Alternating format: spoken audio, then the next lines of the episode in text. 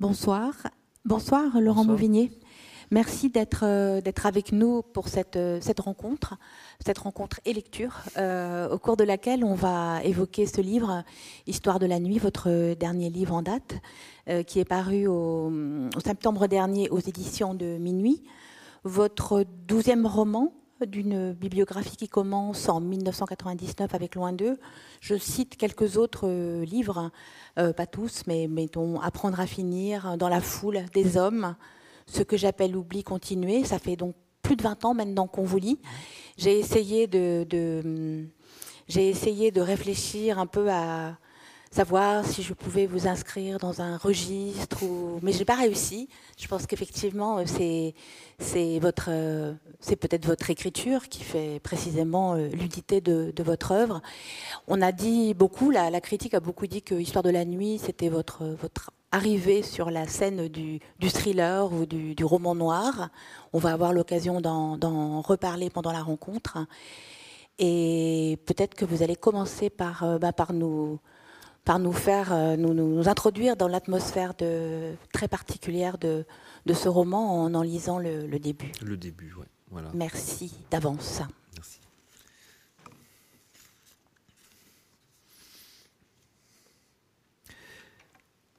Elle le regarde par la fenêtre et ce qu'elle voit sur le parking, malgré la réverbération du soleil qui l'aveugle et l'empêche de le voir comme elle aimerait, lui, debout, adossé à ce vieux kangou qu'il faudra bien qu'il se décide à changer un de ses jours, comme si à l'observer elle allait pouvoir deviner ce qu'il pense, quand il se contente peut-être seulement d'attendre qu'elle sorte de cette gendarmerie où il vient de l'emmener, pour la combien de fois déjà, deux ou trois en quinze jours, elle ne sait plus.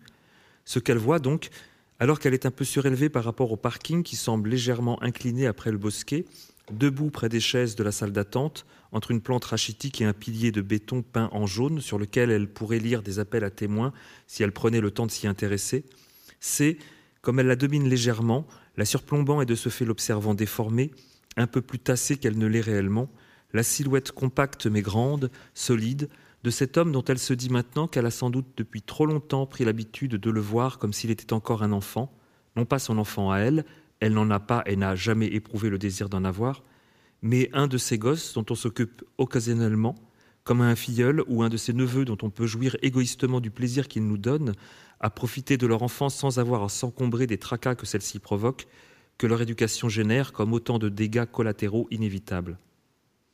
Sur le parking, L'homme a les bras croisés, des bras robustes dont le prolongement d'épaules trapues, un cou épais, un ventre proéminent et une touffe de cheveux châtains très raides qui lui donnent toujours l'air mal coiffé ou négligé.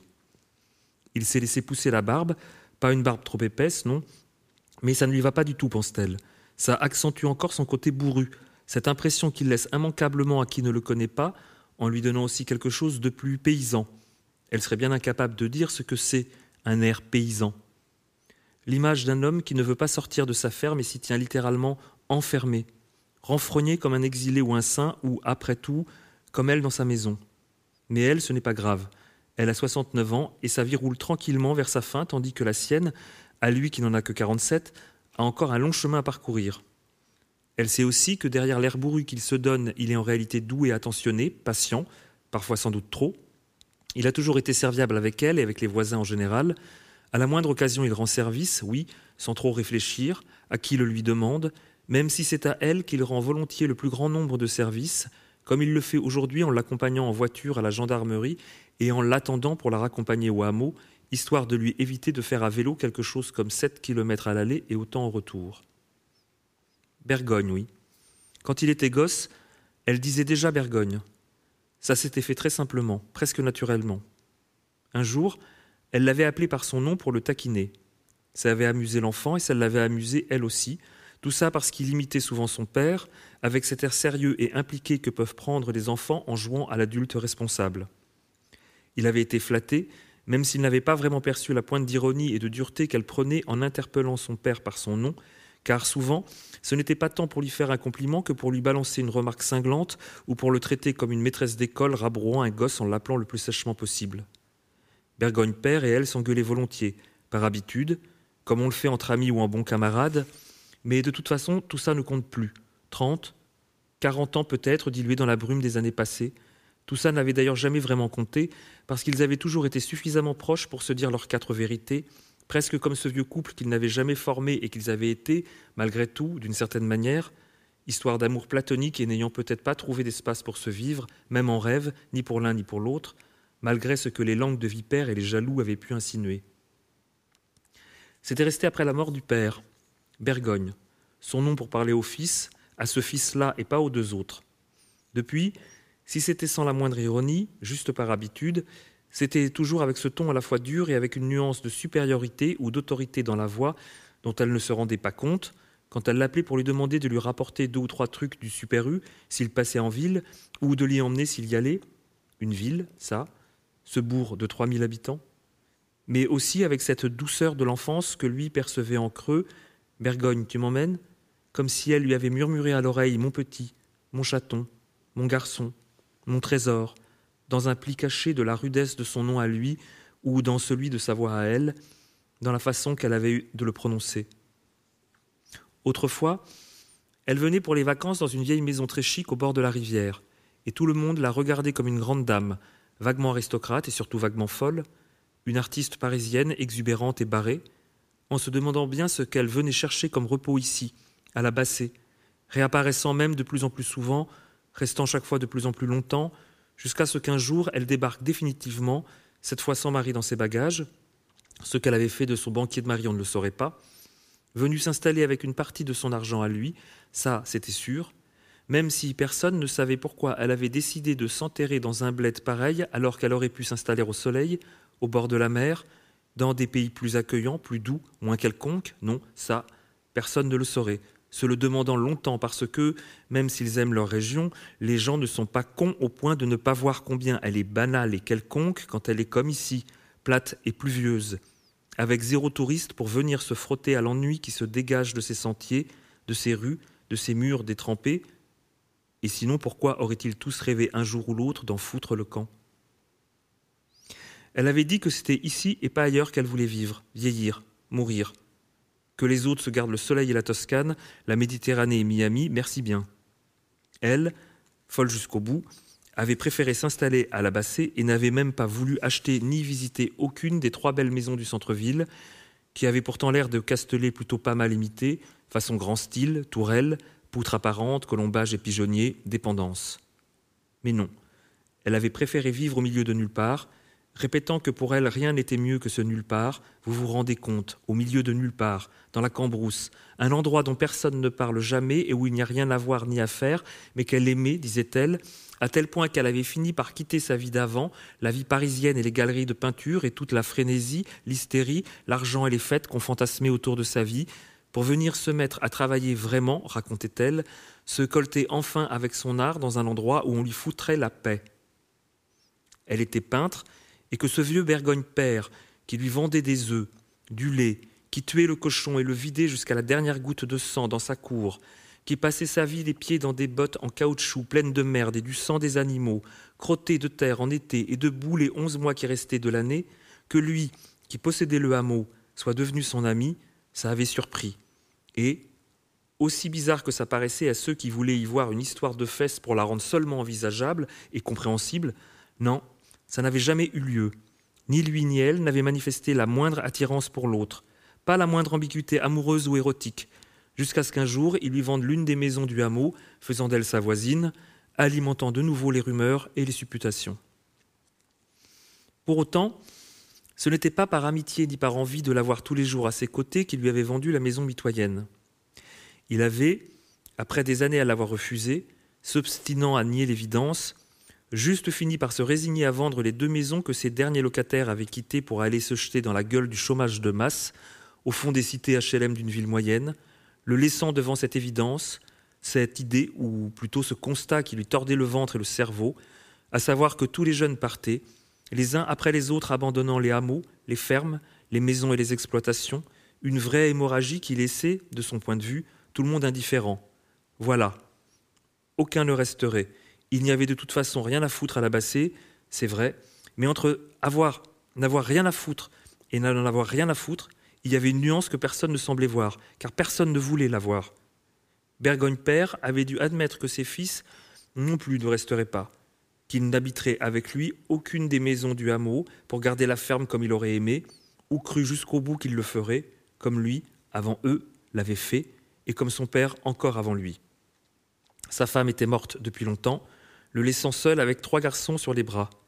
Bergogne père avait espéré que eux trois, qu'à eux trois, ses fils seraient plus forts pour agrandir et faire prospérer la ferme. Mais il avait dû comprendre que seul Patrice resterait, les deux plus jeunes ayant vite choisi de le laisser, comme l'un des deux l'avait dit, dans sa bouse. Ils avaient tous les deux foutu le camp dès qu'ils avaient été en âge de partir, et hélas, il n'y avait rien eu d'étonnant à ça. Voilà longtemps que toute l'abassée était vouée à s'étioler, à partir en lambeaux, un monde, le sien, uniquement destiné à s'amenuiser, à se réduire, s'évanouir jusqu'à finalement s'effacer totalement du paysage, et ils peuvent appeler ça désertification s'ils veulent, ruminait-il, comme pour dire que c'est un mouvement naturel et qu'on ne pourra ni l'enrayer ni l'endiguer, mais la vérité c'est qu'ils veulent juste qu'on crève sans rien dire, qu'on reste la bave aux lèvres mais le doigt sur la couture du pantalon, bon petit soldat jusqu'au bout. La bassée va disparaître et c'est tout. Elle ne sera pas le seul trou dont il ne restera qu'un nom, un fantôme sur une carte IGN. Sauf qu'en plus, la bassée a un nom tellement banal qu'il y en a quatre ou cinq qui ont le même. Cette bassée-là n'étant même pas celle du Nord, coincée entre Arras, Béthune et Lille, qui est une vraie ville et pas un village comme ici. Bref, tout ça va être aspiré, bouffé, digéré, chié par la vie moderne et ce n'est peut-être pas plus mal.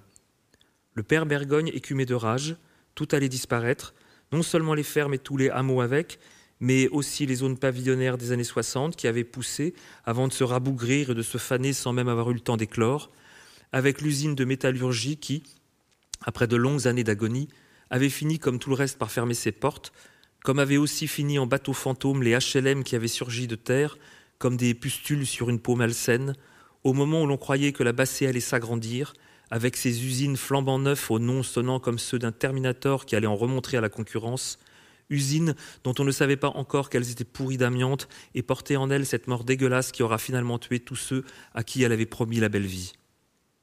Ainsi, les deux frères de Patrice avaient suivi les conseils que leur mère leur avait laissés avant de mourir. Ils avaient foutu le camp comme un seul homme, l'un parti vendre des chaussures à côté de Besançon et l'autre, celui qui était sans doute le plus malin mais aussi le plus prétentieux des trois, parti travailler dans la banque, comme il disait avec ce qu'il faut de mépris pour bien faire sentir aux autres qu'il n'avait pas l'intention de vivre comme un plouc toute sa vie, devenu guichetier ou comptable au Crédit Agricole de Pétaouchnok, du moment que c'était loin d'ici, il devait avoir le sentiment d'accomplir un destin. Vivant, travaillant sans doute non pas dans une ville, mais dans le bord interminable de la banlieue d'une ville. Les trois frères ne s'entendaient pas et avaient fini de se brouiller à la mort de Bergogne père, comme s'ils arrivaient à la conclusion haineuse de ce que, depuis leur enfance, ils avaient eu en partage. D'abord des jeux, puis de l'ennui de l'indifférence, puis de l'agacement, et enfin l'envie que chacun vole de ses propres ailes, si possible plus éloigné des autres. Mais lui, qu'on l'appelle Pat ou Bergogne fils, par son prénom, Patrice, ou même simplement par son nom, Bergogne, avec son calme et sa lenteur habituelle, sa détermination paisible, rude, sans chichi, avait dit qu'il ne voulait pas vendre, qu'il gardait l'exploitation et qu'il resterait là jusqu'au bout, coûte que coûte, c'est-à-dire au centre géographique de leur histoire, suscitant ainsi leur réprobation, leur exaspération et leur colère, mais aussi leur incompréhension. Très bien, tu te débrouilles pour nous filer notre part, avait-il exigé. Ce qu'il avait fait, s'endettant pour la nuit des temps et probablement très au-delà du raisonnable, mais il avait tenu bon, la ferme était restée à un Bergogne, comme son père l'avait voulu. Du hameau, il reste ainsi au Bergogne la maison qu'ils occupent, quelques champs, la dizaine de vaches, le lait que Patrice fournit à la laiterie qui fabrique du beurre et du fromage, pas de quoi vivre, mais assez pour ne pas mourir. Elle, il se trouve qu'elle avait acheté la maison qui jouxtait la sienne et qu'elle y vit depuis 25 ans. Patrice la connaît depuis au moins 40 ans. Elle est un visage de son enfance, et c'est sans doute pour cette raison qu'il passe la voir tous les jours, qu'il s'est attaché à elle non pas comme à une mère qui aurait remplacé la sienne, partie trop tôt d'un cancer, mais simplement parce qu'elle est là, faisant partie de sa vie, ayant traversé son adolescence et sa vie d'adulte en devenant, au fil des années, non pas une confidente ou une simple présence rassurante sur laquelle s'appuyer, mais on pourrait dire sa meilleure amie, car, sans avoir besoin de rien lui demander, simplement en débarquant à n'importe quel moment de la journée, en acceptant le café l'agneau qu'elle lui sert dans un verre pas plus grand qu'un dé à coudre ou directement dans la tasse à café, il sait qu'il peut lui faire confiance et qu'elle ne le jugera pas, qu'elle sera toujours là pour lui. Elle pense à tout ça, ou plutôt ça lui traverse l'esprit, l'histoire de Bergogne. en le regardant, en observant les flaques d'eau sur le parking encore trempées de la pluie de la matinée, malgré la lumière qui brûle les yeux sur l'asphalte troué, cabossé, et dans les flaques les reflets des nuages blancs et gris-bleus, les éclats de soleil sur la carrosserie blanche du Kangoo, un blanc aveuglant quand le soleil perce les nuages gris acier. Bergogne fait quelques pas en l'attendant. Elle le regarde encore et elle s'en veut un peu de lui faire perdre son temps. Il a autre chose à faire qu'à l'attendre. Elle le sait. Elle est un peu agacée par tout ce temps perdu à cause de connards qui ne savent pas quoi faire de leur vie, ni comment gâcher celle des autres. Mais elle ne peut pas faire comme s'il ne se passait rien. Cette fois, c'est un peu différent. Elle ne voudrait pas que ça devienne plus grave, et puis c'est lui qui lui a proposé de l'emmener. Elle ne sait pas pourquoi, depuis l'enfance, il prend souvent les devants en répondant à des désirs qu'elle n'a pas encore eu le temps de formuler. Il a toujours été comme ça avec elle. Non parce qu'il n'aurait pas osé la décevoir, ou parce qu'il aurait été trop impressionné par elle, dont l'allure avait toujours exprimé quelque chose d'assez différent de tout ce qu'il connaissait, et peut-être d'assez inquiétant aussi, de féroce peut-être, car avec ses cheveux longs qu'elle teint en orange depuis toujours, son maquillage et ses robes parfois trop colorées, ses lunettes en plastique épais avec le rebord couvert d'une rangée de brillants, elle aurait pu effrayer un enfant impressionnable dans une région où il n'a jamais été question pour personne d'être trop visible. Or, si elle avait été toujours excentrique, lui n'avait jamais été ni apeuré ni inquiété, ça avait été tout le contraire. Et il avait tout de suite éprouvé pour elle un respect, un amour qu'elle lui rendait bien. Et là, même dans un contre-jour qui ne le flatte pas, il a beaucoup grossi depuis qu'il est marié, elle est prise d'un élan de tendresse pour lui et pour sa patience. Elle espère seulement qu'elle ne va pas attendre des heures, ou plutôt qu'elle ne va pas le faire attendre, lui, pendant des heures. Mais non, non, elle sait que ça ne va pas durer. Au téléphone, on lui a promis que ce ne serait pas long. Et d'ailleurs, ça y est, elle n'entendait pas. Un mouvement derrière elle, une porte qui s'ouvre et grince, le tapotement des doigts sur un clavier, une sonnerie de téléphone. Tout à coup, le son de la gendarmerie monte en elle, pour elle, comme si enfin elle le percevait, y était, comme si, en entendant le crissement d'une chaise de bureau sur le carrelage, elle revenait dans le hall de la gendarmerie et qu'elle pouvait enfin sentir l'air un peu plus chaud du radiateur près de la plante verte, l'odeur de poussière qui s'en dégage, et soudain la voix du gendarme qui l'appelle. Elle se retourne et c'est le même échalas grisonnant qui est devant elle, celui de la dernière fois, qui lui avait donné son nom et son grade, qu'elle avait oublié aussitôt sortie de la gendarmerie, pas même montée dans la voiture de Bergogne. Cette fois, elle essaie de se remémorer au moins son nom, et tant pis pour le grade. Un nom à consonance polonaise ou russe, comme Jukiewicz ou Julievich, mais ça ne lui revient pas tout de suite. Ce n'est pas grave. Elle vient d'entrer dans son bureau et le gendarme l'invite à s'asseoir. Il a tendu son bras, la main grande ouverte lui désignant le siège de Sky noir qui n'est pas de première fraîcheur. Elle remarque les déchirures comme des peaux mortes et très fines, ou plutôt comme des cendres de papier journal qui volent au-dessus du feu de la cheminée, la main du gendarme, épaisse et longue, des poils bruns et blancs mêlés, une alliance en argent, et, pendant qu'elle sera en train de s'asseoir, alors qu'elle n'aura pas encore eu le temps de poser son dos contre le dossier ni ses fesses au fond du siège, le temps seulement d'esquisser le mouvement de s'asseoir sur le bord de la chaise, de poser son sac à main sur ses genoux et de commencer à l'ouvrir, les doigts cherchant la fermeture éclair, que le gendarme aura eu le temps de faire le tour de son bureau et de s'asseoir d'un mouvement ferme et résolu, en calant bien ses fesses tout au fond, et, sans plus s'en rendre compte parce qu'il fait ce mouvement des dizaines de fois par jour, mécaniquement, aura d'un coup sec des talons rapproché le siège du bureau en allongeant les deux bras symétriquement, d'un geste saisissant les deux extrémités du bureau pour se tracter vers lui, hop, presque rien, il ne se verra pas même le faire, et ce qu'il verra en revanche, ce sera cette dame aux cheveux orange, dont il aura le temps de se rappeler que les deux précédentes fois, il s'était fait la réflexion qu'elle avait dû être belle, le temps de remarquer comment ça lui saute aux yeux une nouvelle fois. Elle avait dû être belle, ce qui voulait dire que malgré l'âge, elle l'était encore, dégageant une force, une élégance dont il s'était déjà fait la remarque les deux autres fois où elle était venue. Oui, c'était rare de voir ça, une énergie pareille, quelque chose de si vif et d'intelligent dans le corps et dans les yeux. Maintenant, il regarde ses mains qui ont sorti une enveloppe de ce sac d'un rouge profond et presque noir, le temps de penser couleur sang. Et voilà, le bras allongé vers lui au-dessus du bureau, elle tend l'enveloppe et la lettre anonyme qu'elle vient de recevoir. Les lettres anonymes, ils ont beau ironiser, oui, ou jouer la connivence en se disant que c'est malheureusement peut-être une spécialité française, il faudrait voir.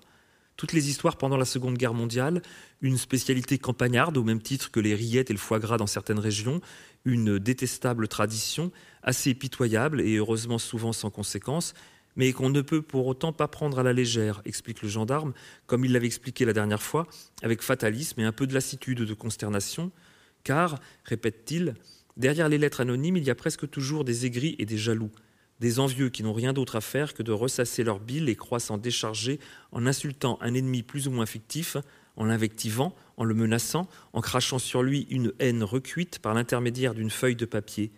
On n'y peut rien. Et d'ailleurs, en lisant la lettre qu'elle lui a tendue, ou plutôt la survolant, il a pris ses lunettes de lecture et ne s'est même pas donné la peine de se les coller sur le nez, simplement en les tenant à une dizaine de centimètres de son visage, pendant que de l'autre main il tient la feuille, bien que les plis de la lettre en quatre aient tendance à la refermer sur elle-même, comme si la lettre dévoilait à contre-cœur son contenu, ces mots écrits sur un ordinateur dans une police de corps 16, tout ce qu'il y a de plus banal, genre courrier new en gras, le tout centré et imprimé sur un papier blanc ordinaire de 80 grammes, il jette un bref coup d'œil, un souffle prolongé, un léger haussement d'épaule en marmonnant C'est sûr que ce n'est pas très agréable. Mais déjà, elle a reposé ses lunettes et, d'un mouvement sec, comme on le fait avec un objet trop insignifiant, il laisse retomber la lettre sur son bureau. Elle est restée sur le pli avant de s'incliner puis de se coucher sur l'un des côtés. Voilà. Bon, on va la faire analyser. Mais comme ça n'a rien donné pour les autres, je ne vois pas pourquoi celle-ci nous donnerait plus de réponses. Les gens, sont, les gens sont cinglés, mais quand il s'agit de faire dans les détails, ils sont très forts, sûrs qu'il n'y aura pas d'empreinte ni rien d'exploitable. Il sourit en disant ça, accompagnant la fin de sa phrase par une moue dubitative ou fataliste, navrée aussi, et il se sent obligé de continuer à parler parce que la femme attend, et qu'elle s'est penchée sur son siège, elle attend qu'il dise quelque chose, oui, il reprend. En général, se défouler par écrit, ça leur suffit. Toute l'énergie qu'ils mettent à poster leurs lettres, ça les épuise suffisamment et ils en restent là. Sauf que la lettre n'a pas été postée, dit-elle. On l'a glissée sous ma porte. Quelqu'un est venu jusque chez moi pour ça. Le gendarme reste muet. Il vient de trébucher sur ses certitudes ou sur les tentatives qu'il voulait mettre en place pour que la femme trouve ça moins grave. Car après tout, on ne se contente pas de l'insulter, de la traiter de folle, cette fois on la menace. Elle a noté comment le gendarme s'est tu, a vu passer un doute dans l'expression de son visage, pli de sa bouche, yeux, sourcils. Bon, bon, bon, se contente-t-il de résumer. Il y a combien d'habitations chez vous? Le hameau, c'est tout. Oui, et vous êtes combien dans le hameau? Trois maisons. Bergogne avec sa femme et sa fille. L'autre maison est à vendre, et puis moi. Elle se tait un moment et, avant qu'il puisse répondre, car elle sait qu'il faut qu'il réponde, qu'il lui doit une réponse, qu'ils disent quelque chose de rassurant au nom de la gendarmerie, de l'État ou de ce qu'on voudra, il se redresse sur son siège et peut-être le fait-il pivoter. Le temps d'un clignement d'œil, il se ressaisit, mais avant qu'il parle, qu'il esquisse ce qu'il voudrait dire, c'est elle qui prend la parole. Mais je peux très bien me défendre, vous savez. Elle vend presque la voix, répondant d'avance à ce que, à coup sûr, il ne manquera pas de dire si elle ne l'ouvre pas assez vite. J'ai mon chien, vous savez, j'ai mon chien. Merci beaucoup, Laurent. cette, première partie, euh, cette première partie du roman, qui en, qui en compte 46, euh, je crois, euh, nous introduit à la fois dans le lieu qui va être important, puisque ce roman se présente comme un huis clos, vraiment circonscrit à cet endroit qui s'appelle la Bassée, et nous présente aussi deux des personnages, Bergogne, pardon, et, euh, cette, Christine, cette femme, euh, cette femme artiste, euh, avant de revenir sur les personnages et sur, sur le, lieu, puisqu'on va forcément parler de, l'endroit, je voulais savoir si, pour revenir à, cette idée du thriller, si à l'origine de, ce roman, il y a véritablement la volonté d'écrire un roman de genre pour vous? Bah, c'est un petit peu euh, particulier en fait, parce qu'au départ c'était un scénario, je l'avais écrit pour un film en fait. Et, quand j'ai commencé le roman, ça n'a pas tant été pour me confronter à un genre que pour, euh, j'allais dire que pour casser le, le, le, scénario que j'en avais fait en fait.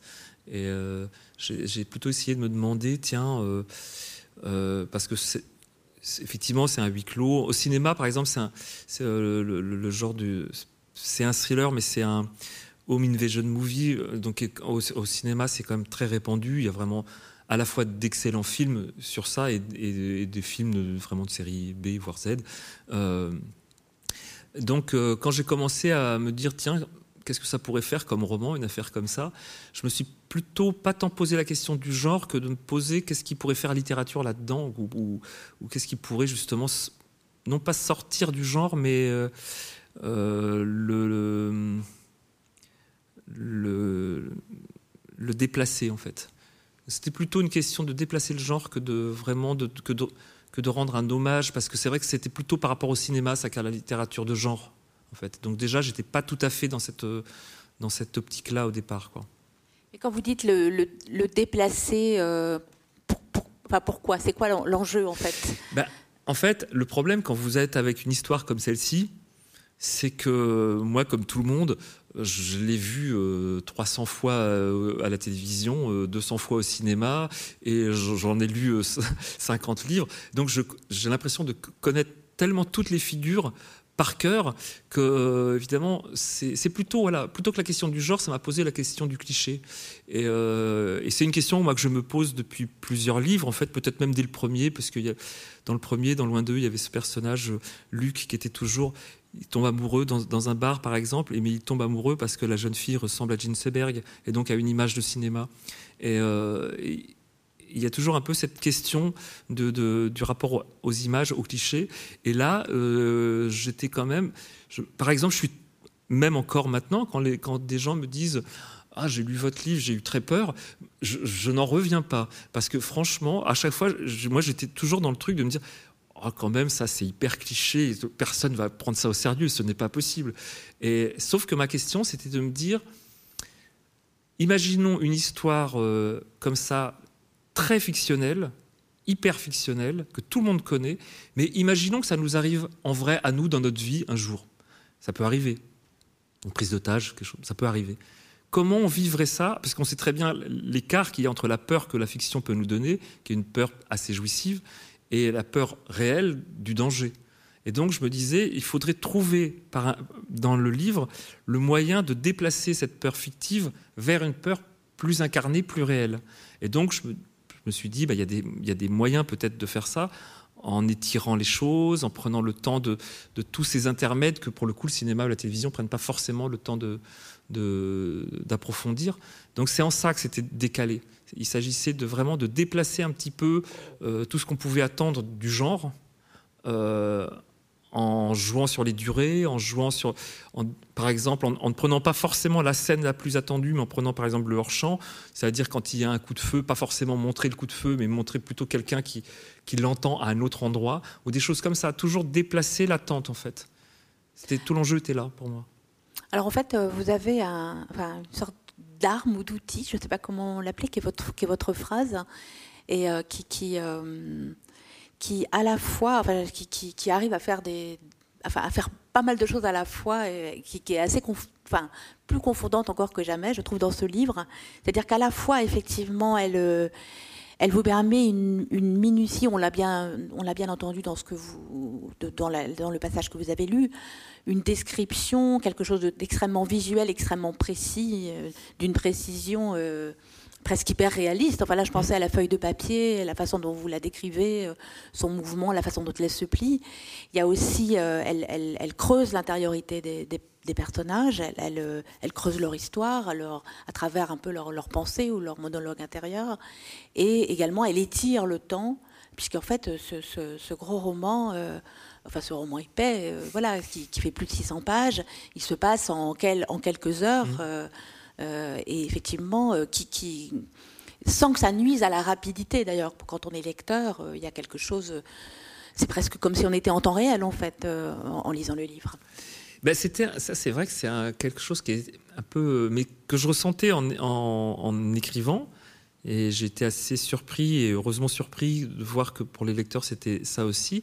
Cette espèce de mélange assez étrange, mais ce qui vient de la phrase, hein, de la longueur de la phrase, dans la façon de l'étirer, de l'attendre, euh, parce qu'il ne s'agit pas de l'étirer pour le plaisir de l'étirer, il s'agit effectivement qu'elle embrasse un mouvement ample effectivement de réflexion, de, de, euh, monologue, mais aussi de description sur des détails hyper précis, euh, de donner une sensation à la fois de, j'allais dire, de rapidité dans la lenteur ou de lenteur dans la rapidité. Il y a des moments, par exemple, je sais, il y a des, moments, je me retrouvais à, devoir décrire une scène dont je savais qu'elle allait se, passer très vite.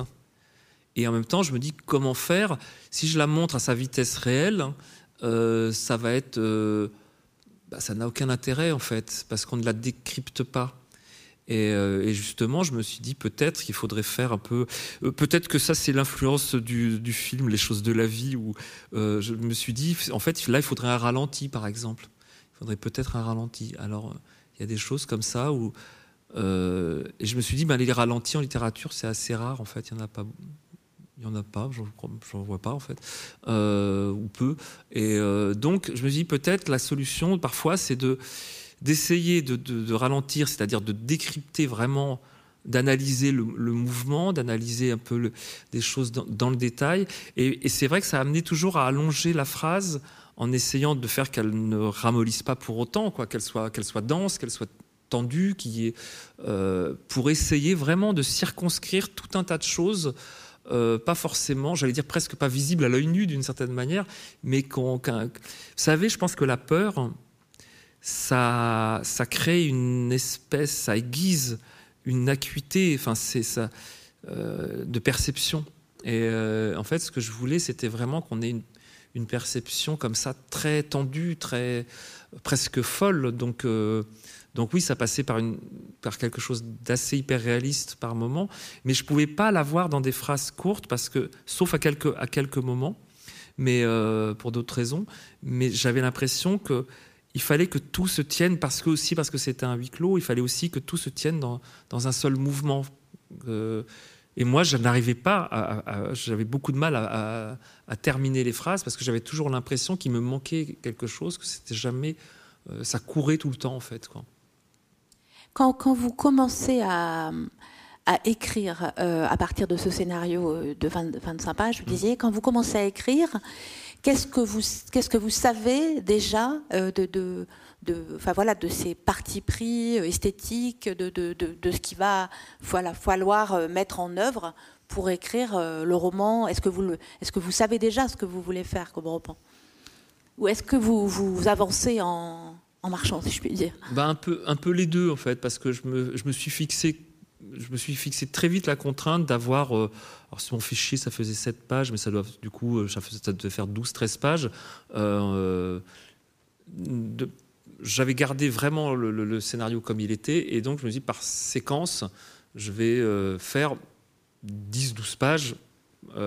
donc, quand il se passe beaucoup de choses, c'est assez rapide, mais quand il arrive, il sort de la voiture et il rentre dans la maison, c'est un peu plus difficile. Mais en même temps, c'est ce que j'attends moi de la littérature et c'est ce que j'aime même en tant que lecteur, c'est quand on est capable de faire euh, de n'importe quelle banalité un événement. C'est d'essayer de, trouver bah, quelqu'un qui se lève d'une chaise, ça doit être un événement. Comment on fait qu'en littérature ça devienne un événement? C'est ça. Moi, la, question, très vite, ça a été ça la question en fait. De dire comment chaque chose doit être regardée par les autres de manière euh, parce qu'il y avait l'idée de l'intrusion. Et donc, quand on peut imaginer que quelque chose se passe de manière un peu anormale, un intrus est chez vous, le moindre de ces gestes va être une explosion. C'est une présence euh, incongrue, une présence qui vous fait violence. Euh, qu'est-ce qu'elle fait là, cette personne?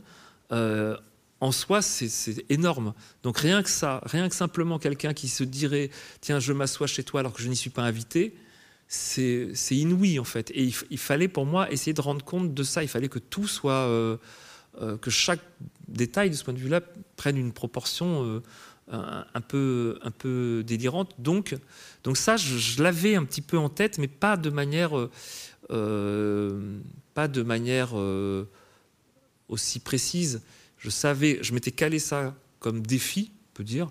Euh, parce que je savais que c'était à peu près la seule façon que j'aurais pour, euh, pour détourner ce, euh, cette question scénaristique, et justement pour pour pas faire un scénario. Moi, ça m'intéresse pas de faire un. L'écriture doit pas être du coloriage, quoi. C'est pas pour remplir les cases.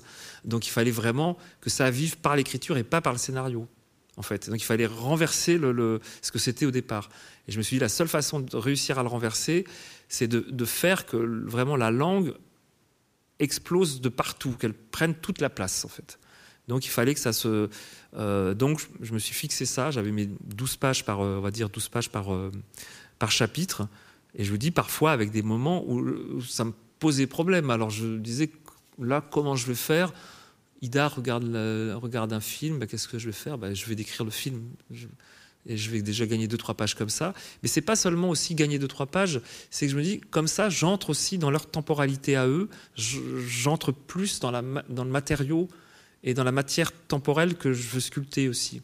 Parce que finalement, et ça je le savais pas en revanche du tout, c'est que plus j'avançais, plus je voyais que c'était un livre qui qui s'écrivait sur une matière, sur une complexité du temps c'est-à-dire euh, à la fois dans la durée des quelques heures qui se passent, mais aussi à l'intérieur de ça sur d'autres temporalités, le rapport au passé, le rapport à un passé récent, euh, le, rapport à un passé beaucoup plus lointain, selon les personnages, selon les uns et les autres.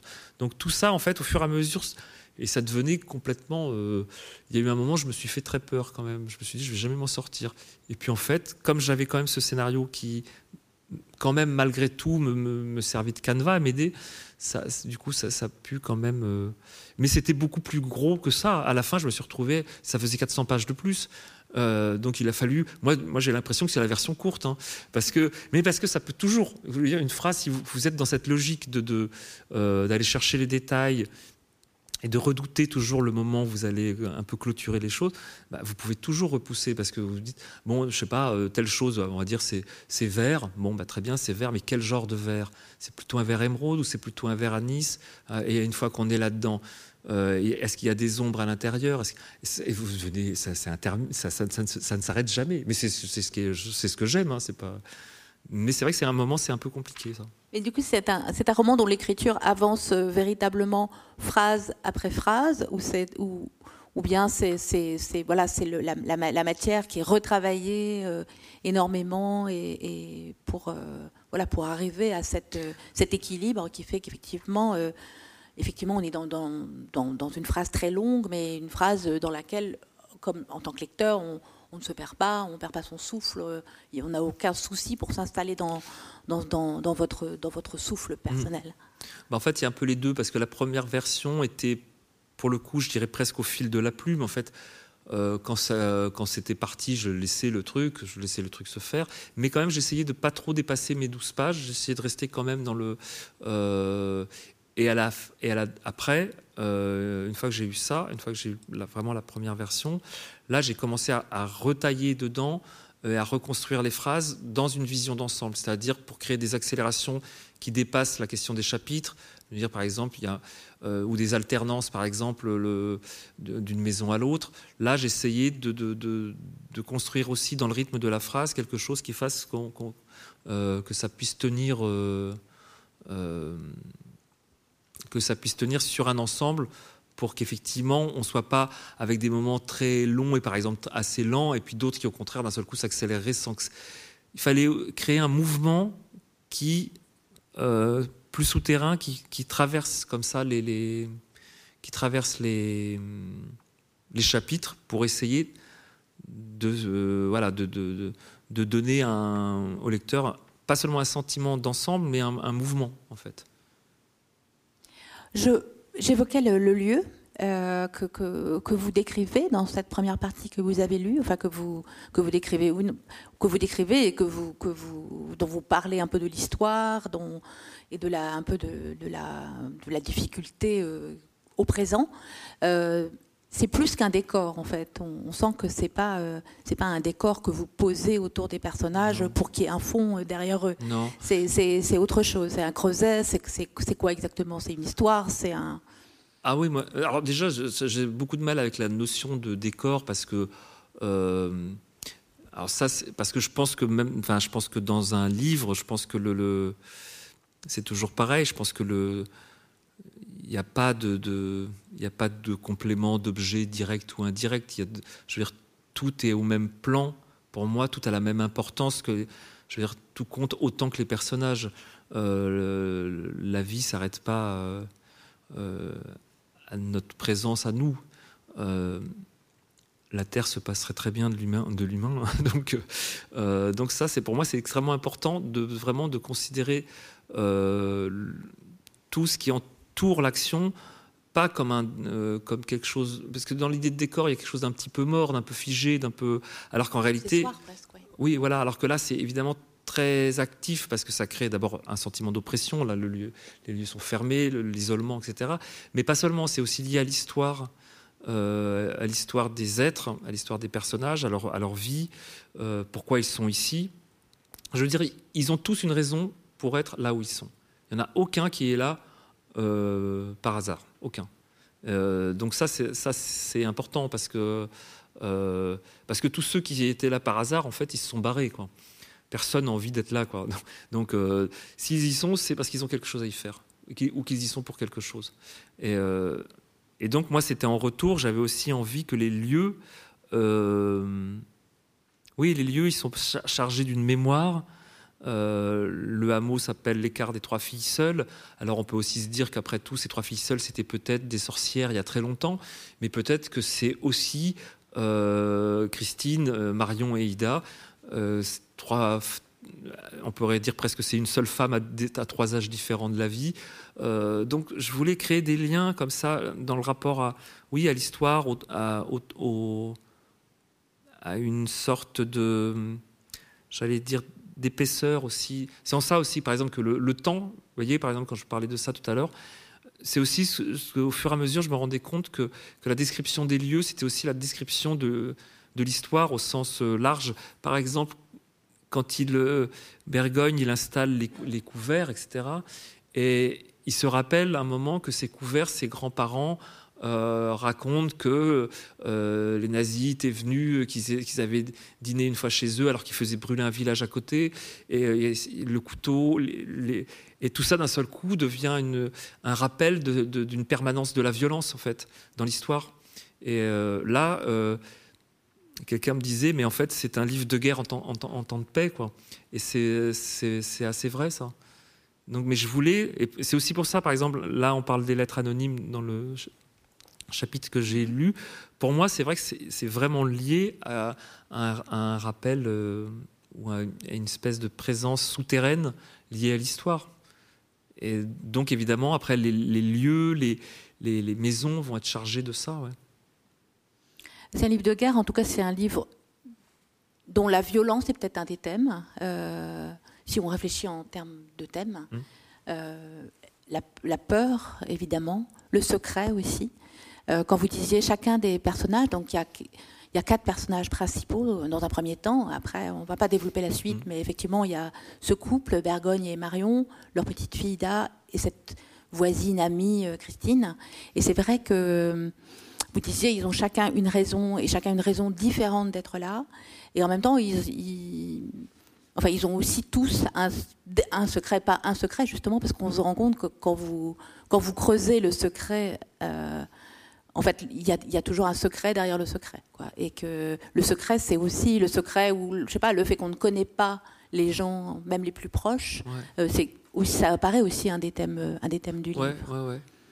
Euh, mais ça, par exemple, ça c'est quelque chose qui s'est un petit peu découvert au fur et à mesure de l'écriture du livre, parce que j'avais l'impression de...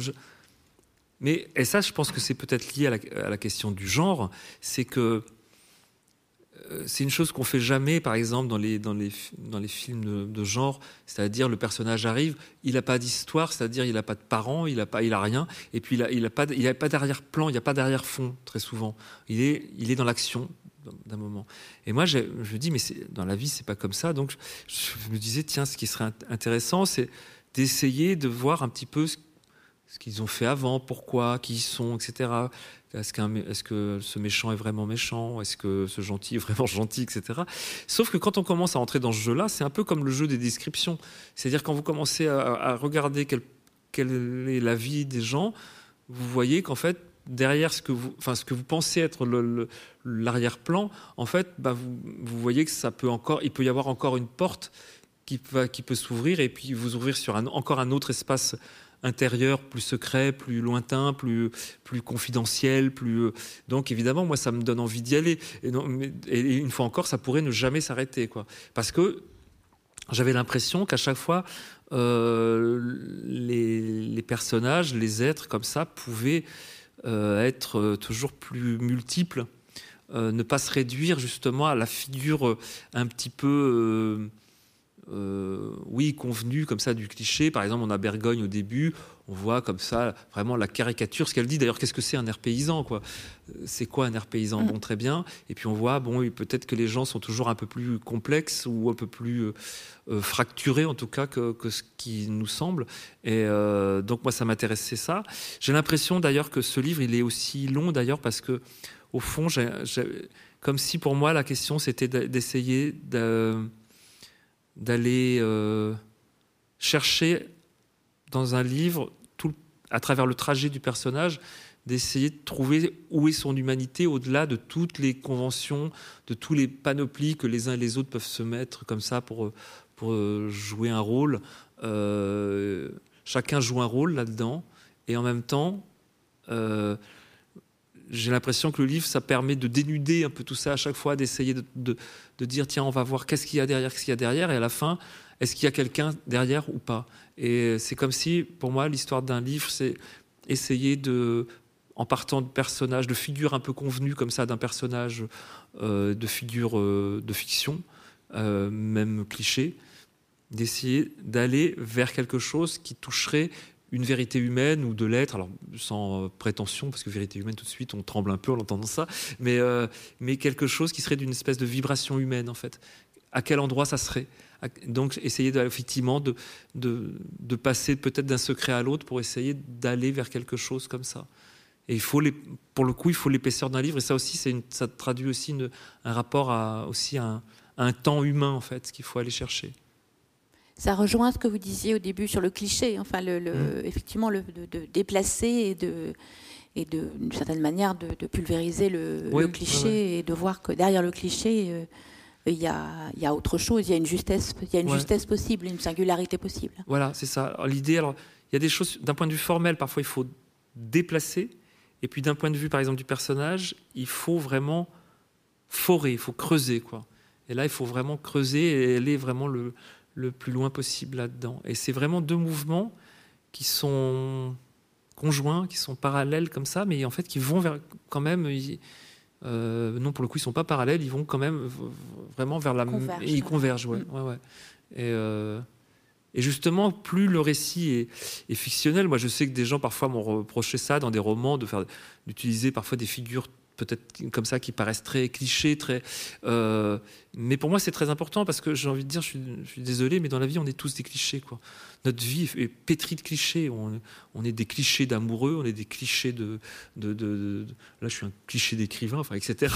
non, mais c'est vrai, on joue tous des rôles tout le temps, tout le temps, tout le temps. Et on y travaille avec une conscience quand même, euh, et on apprend tout petit quand même comment, comment on se tient bien à table, quoi, en gros.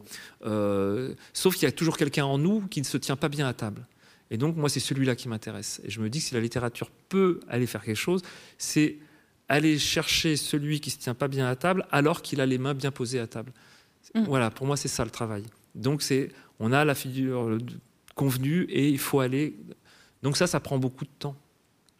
Est-ce que ça, ce sont des réflexions que vous, que vous avez depuis euh, les 20 et quelques années euh, que vous écrivez Ou est-ce que, est que vous avez, euh, au fil des, des, livres et, des ans, voilà, élaboré je ne sais pas si c'est une, réflexion ou une théorie, je ne vais pas dire une théorie, parce que c'est sans doute, je ne pense pas que vous bâtissiez des théories sur votre œuvre. Mais voilà, est-ce que, est-ce que, voilà, est-ce qu'il y a eu un, voilà, est-ce que vous avez réfléchi, est-ce que vous, bah, j'essaie quand même un peu. non, mais après, j'allais dire c'est un peu les deux, c'est un peu au moment, un livre vous pose, vous pose certains problèmes au moment où vous l'écrivez. Vous voyez bien quand c'est toc, vous voyez bien quand, quand vous-même vous, n'y croyez pas, ou quand même ou quand il se passe quelque chose. Déjà, il y a ce point-là. Ensuite, entre deux livres, déjà, il y a aussi la réception des livres. Vous entendez des choses, vous y êtes sensible, pas sensible. Des fois, ça vous dit tiens, ah oui, c'est troublant, ça, ça, ça m'interpelle, ou au contraire, ça m'indiffère. Ou, et, et puis, il y a parfois des sentiments d'immense raté dans, dans un livre. Donc, euh, bah, dans celui d'après, comme disait l'autre, vous essayez de rater mieux, quoi.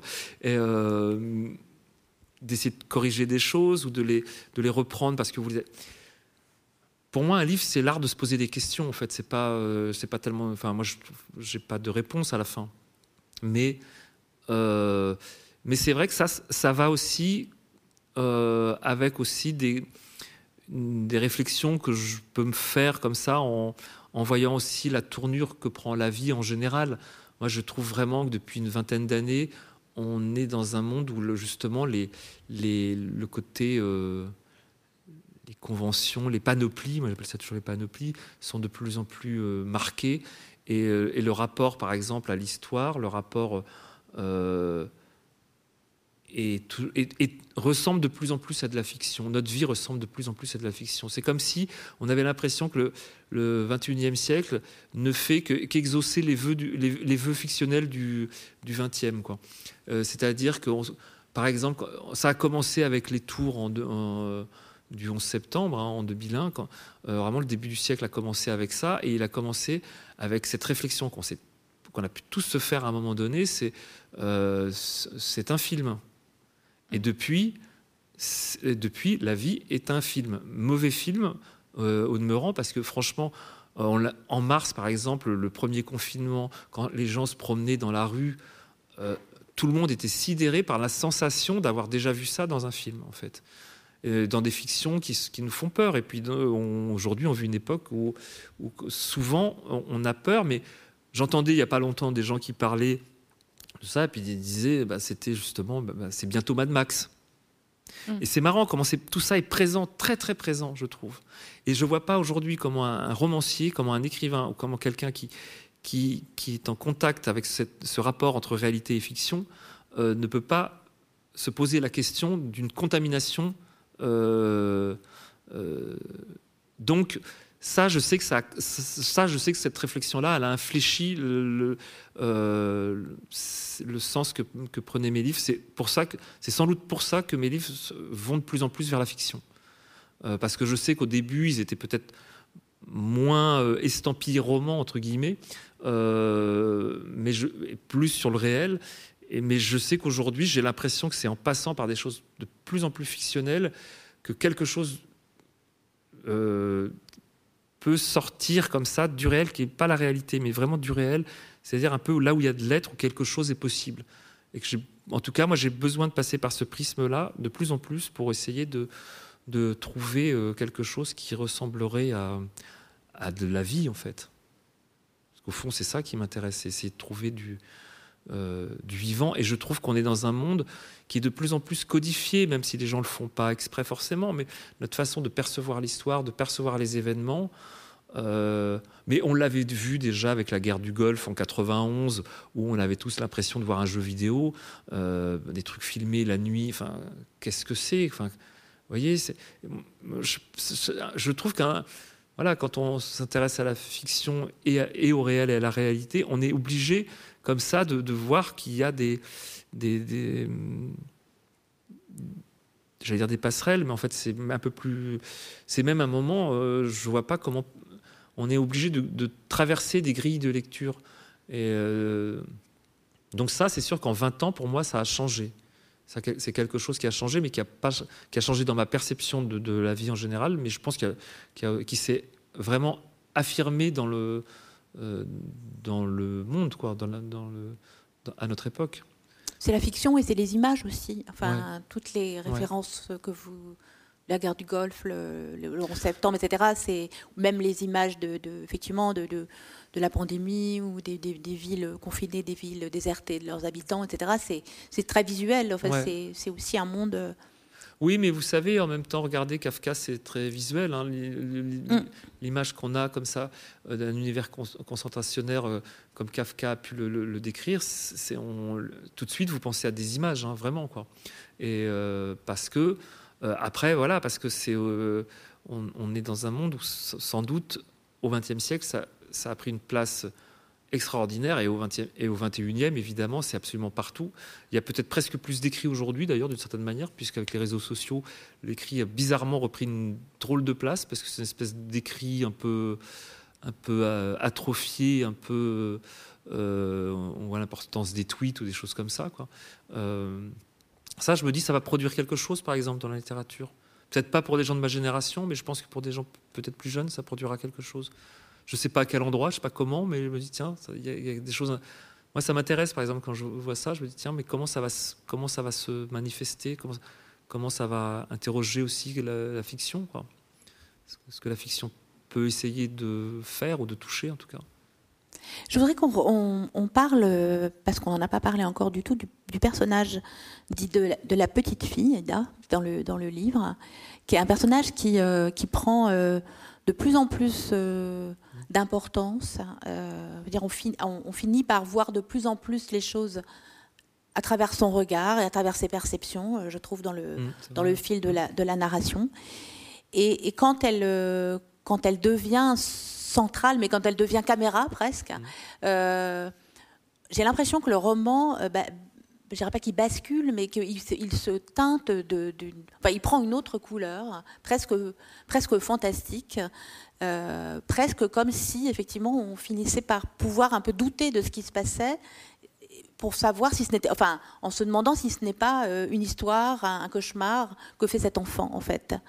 Et est-ce que c'est, est-ce que Enfin, je ne vais pas vous demander si c'est si c'est voulu, mais est-ce que cet enfin, est-ce que ce final, enfin ce final qui est assez long quand même, hein, euh, voilà, était euh, prémédité entre guillemets. Est-ce que vous vouliez avancer vers euh, vers cette prééminence de la de l'enfant dans le dans la narration? Non, ça c'est un peu fait. alors c'est drôle parce que les livres sont toujours plus intelligents que leur auteur. C'est ça, c'est moi un truc qui me sidère à chaque fois, c'est qu'on peut avoir l'impression que qu'en fait, effectivement, tout est prémédité, puisque euh, il y a au départ, euh, sa mère lui, lit un livre de contes, et ce, livre s'appelle Histoire de la nuit.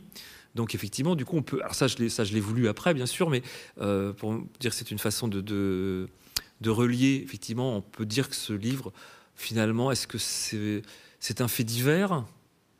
C'est un thriller? Mais est-ce que tout ça, c'est pas un rêve d'enfant, un cauchemar d'enfant? Est-ce que tout ça n'est pas juste euh, quelque chose qui n'est qui n'a pas eu lieu? Pourquoi pas? Euh, Mais euh, là où les livres sont plus intelligents, c'est que c'est que en, réalité, même si j'avais posé ça au, début, je pensais pas que la petite fille prendrait une telle place jusqu'à la fin. Et une fois encore, vous savez, quand on disait il y a des, secrets dans des secrets, c'est toujours la même chose aussi. il y a plein d'auteurs qui écrivent des livres avec des sujets. Ils ont, ils font un sujet, ils ont un sujet, ils ont un bon sujet, paf, ils font un livre. Moi, je n'arrive pas du tout à faire ça. Je ne sais pas comment ils font ça. Et, euh, et j'écris le livre pour savoir quel est le sujet du livre. Et c'est un livre. Plus j'avançais, plus je découvrais. Ah tiens, à un moment, je me dis, j'ai mis 300 pages pour me dire, mais peut-être c'est sur la, violence faite aux femmes, ou peut-être c'est voilà. Et puis à la, toute fin du livre, j'ai encore découvert une autre des, raisons qui m'ont fait écrire ce livre. Et à la, toute, fin, toute fin du livre, euh, je me suis aperçu de ce qui était peut-être le moteur euh, euh, intime pour moi, mais et ça passait par ce personnage-là, par ce regard-là, mais c'était important, par exemple, que sa mère lui dise parce que quand la petite s'inquiète du, conte que, sa mère lui lit, elle dit mais s'il y a un dragon qui vient, etc. Mais le, dragon, tu lui casses les dents, quoi. Et, et, je me suis aperçu au fur et à mesure qu'en fait, le fil rouge du livre, c'est cette question-là. Euh, et donc, donc c'est sans doute le, oui, c'est sans doute ce qui sous-tend tout le livre. Donc ce personnage-là, il est extrêmement important. Et d'ailleurs, je ne sais pas si son regard à elle, on peut dire, serait un regard caméra, mais c'est parce que c'est encore autre chose. Je ne sais pas comment le. Parce que j'ai l'impression que, par exemple, comment Bergogne ou Christine regardent les choses, eux sont assez caméra parce qu'ils sont assez objectifs, d'une certaine manière. Alors qu'elle, elle est, d'un seul coup, elle est dans une espèce de sidération. Et effectivement, on passe peut-être sur un genre qui, serait, qui pourrait presque toucher au fantastique, effectivement, dans la mesure où on, commence à se demander si tout ça est bien vrai. Et. Euh, et je dois dire que moi-même, je me le demandais presque à la fin. C'était, il y a quelque chose qui se déréalisait. Le fait de passer, par exemple, dans l'autre maison, dans la maison à vendre, où d'un seul coup, passer une maison déserte, etc. D'un seul coup, quelque chose devient plus intemporel, plus. Euh, euh, et il y avait quelque chose, effectivement, dans ce livre. C'est aussi pour ça que tout le rapport à la, que les lieux ne sont pas euh, anodins. Il y avait aussi ce, ce rapport à l'histoire. Il est aussi, il est présent là. C'est un livre qui est peuplé de fantômes, en fait. Euh, et donc tous ces fantômes, ils sont, ils sont agissants et peut-être, peut-être encore plus à la fin, dans, quand elle est dans cette maison euh, presque vide où, euh, où, les objets ont des, des, sont recouverts de, de draps ou de couvertures, etc. Oui, puis elle, elle, est, elle, elle, elle s'est un peu, elle s'est un peu mise à l'écart de, de, de, la violence de ce qui se passait Ouais. en regardant un film euh, Ouais. fantastique, Ouais. en portant des écouteurs. Donc elle, euh, c'est comme si elle était revenue dans son dans son Ouais. monde euh, pour euh, fuir un peu le. Ouais. Mais d'ailleurs, le film qu'elle regarde, on- ça on peut le dire, c'est le, c'est le film de Cocteau, c'est La Belle et la Bête. Mm. Et, et euh, c'est mine de rien, ça contribue à quelque chose qui est, pour moi, alors pour le coup, qui est voulu, qui était important. C'est quand elle va la première fois, quand elle va euh, voir son père avec les dessins, et il lui dit non, mais moi je peux pas choisir, je suis un ours. Et donc pour moi, c'était très important. Bergogne, euh, Bergogne et Marion, les parents pour moi de Dida sont la Belle et la Bête. C'est eux. Donc pour moi, le fait divers rejoue les contes aussi. On dit toujours que les contes sont des adaptations de faits divers, mais je pense que les faits divers sont aussi des adaptations des contes. Donc tout ça est quand même est à lire euh, de, de manière un peu souterraine, mais c'est là en fait assez vite dans le livre en fait. Et le, temps avance, alors je vais avoir euh, peut-être une toute dernière question euh, qui euh, qui a trait un peu à la réception du livre.